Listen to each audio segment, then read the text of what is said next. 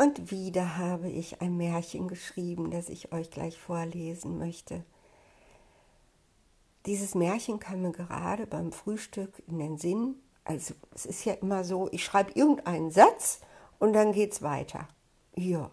Und so ging es hier weiter. Ich bin also genauso frisch und unwissend wie der Leser bzw. Hörer und staune dann hinterher, wenn es fertig ist und verbessere noch hier und da ein Wort, ne, wo ich denke, ah, das hätte sie noch ein bisschen schöner sagen können. Aber im Grunde genommen ist das alles immer ein sehr schneller Prozess. Okay, vielleicht gefällt es euch ja. Es geht los. Die alte Maria und der Tod. Die alte Maria wusste, dass sie sterben muss, irgendwann. Ein merkwürdiges Wissen war das. Warten auf den Tod. Wie lange wohl? Ein Jahrzehnt? Ein Jahr? Eine Woche? Oder eine Stunde? Sie war nie sportlich gewesen und sie rauchte weiterhin ihre fünf bis zehn Zigaretten täglich. Mit ihrem Körper ging es langsam bergab, keine Frage. Die Knie, die Hüften, der Blutdruck, Zucker.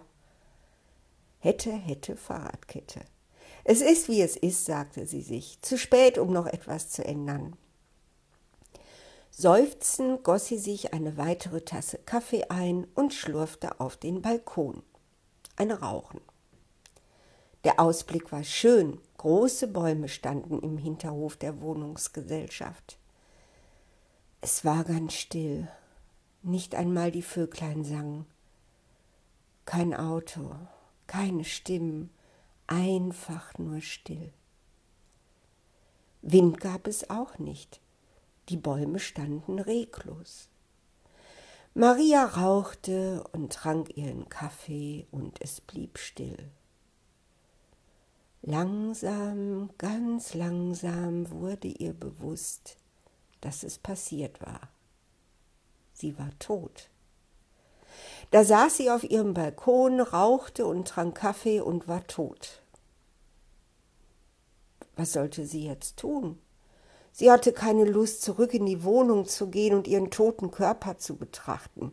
Sie hatte überhaupt keine Lust, sich dem Unausweichlichen zu stellen und damit klarzukommen, dass sie nichts mehr beeinflussen konnte. Tod ist tot ist tot. Verschiedene Gefühlszustände wechselten sich ab, während Maria auf dem Balkon saß, rauchte und Kaffee trank. Abwehr, Schmerz, Akzeptanz und Neuanfang. Zeit spielte keine Rolle mehr. Niemand kann sagen, wie viel Zeit ihre Seele sich nahm, um sich zu finden. Das Leben lief ungerührt weiter, während Maria auf dem Balkon saß, rauchte und Kaffee trank.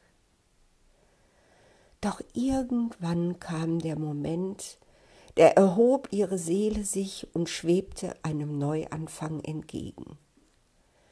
Maria hatte es geschafft, sich mit den eigenen Taten und den Erscheinungen alles Irdischen zu versöhnen mit ihnen zu verschmelzen und sie schließlich loszulassen.